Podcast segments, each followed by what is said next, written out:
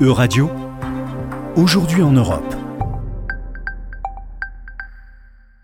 Bonjour à toutes et à tous, bonjour Juliane. Pour commencer ce journal, rendons-nous à Bruxelles. Ce jeudi débute le sommet européen, le dernier sous la présidence française. En jeu notamment le statut de candidat officiel de l'Ukraine et de la Moldavie. Bonjour à tous, bonjour Laura. Oui, après que la Commission européenne ait accordé un avis favorable à l'intention de l'Ukraine et de la Moldavie vendredi dernier, c'est à présent aux États membres de statuer à l'unanimité sur la candidature des deux pays. Le vote à l'unanimité fait d'ailleurs de plus en plus débat au sein de l'Union. En effet, Laura, l'unanimité est une des règles centrales de la prise de décision européenne sur les sujets particulièrement sensibles et politiques, les États membres possèdent de facto un droit de veto, un droit qui fait débat, puisque le 9 mai dernier, la présidente de la Commission Ursula von der Leyen s'est prononcée en faveur d'une modification des traités de l'Union et de l'abandon du vote à l'unanimité. J'ai toujours soutenu que le vote à l'unanimité dans certains domaines clés n'a tout simplement plus de sens, a déclaré Ursula von der Leyen. De leur côté, les pays des Balkans occidentaux commencent à perdre patience. Effectivement, jeudi matin, les chefs de gouvernement européens ont étudié les possibilités d'adhésion des pays des Balkans, alors que certains de ces États cherchent à adhérer à l'Union depuis des décennies.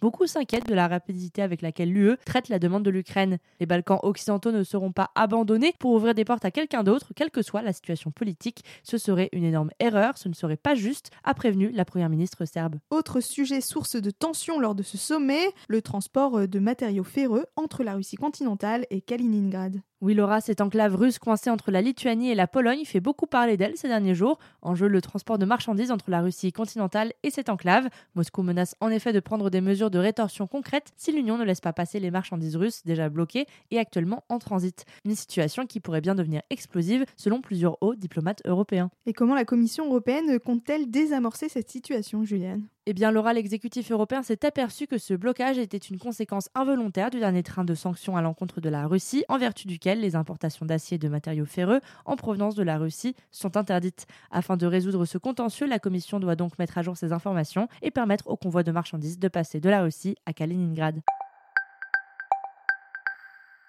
Continuons ce journal en nous rendant en Angleterre où les cheminots ont commencé mardi un mouvement de grève, le plus important depuis 30 ans. Pouvez-vous nous en dire plus, Juliane? Oui, Laura, selon le syndicat RMT, près de 50 000 employés se sont mis en grève pour trois jours à partir de mardi. Ils réclament de meilleures conditions de travail, une hausse des salaires pour faire face à l'inflation et contre les milliers de licenciements prévus par la compagnie.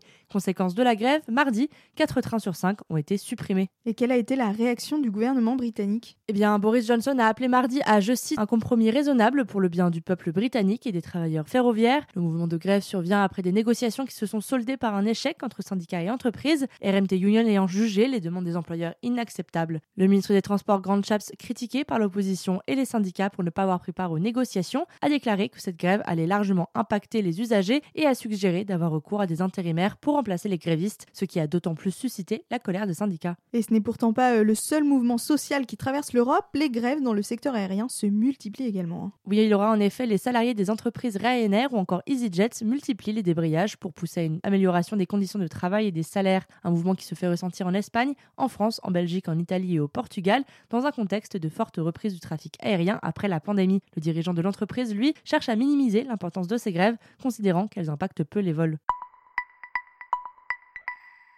Terminons ce journal en nous intéressant au travail de la Commission européenne. L'exécutif européen a proposé hier une loi ambitieuse pour protéger les écosystèmes. Oui, en effet, Laura, la Commission veut restaurer les habitats terrestres et marins dégradés par l'activité humaine et rétablir les populations d'animaux et insectes sauvages. Une décision historique car c'est la première fois qu'une loi européenne cherche à protéger directement les écosystèmes et la biodiversité, alors qu'ils sont pourtant aujourd'hui grandement menacés par l'agriculture et l'urbanisation intensive. Et de quoi s'agit-il concrètement? Eh bien, la Commission veut obliger les États membres à restaurer 20% de la nature sur l'ensemble du territoire européen. Pour ce faire, des objectifs contraignants vont être fixés, notamment concernant l'accroissement du nombre d'oiseaux et d'insectes pollinisateurs. Autre objectif, le rétablissement de 25 000 km de rivières naturelles d'ici à 2030. Une loi euh, qui ne fait pas l'unanimité au sein des États membres et du Parlement. Hein. Effectivement, Laura, pour preuve, cette proposition a déjà été reportée par deux fois. Plusieurs États membres considèrent en effet que les mesures en faveur de l'agriculture durable pourraient aggraver la crise alimentaire provoquée par la guerre en Ukraine. Des craintes rejetées par le commissaire chargé de l'environnement, Virginius Sinkevicius, selon qui il est nécessaire d'investir dès aujourd'hui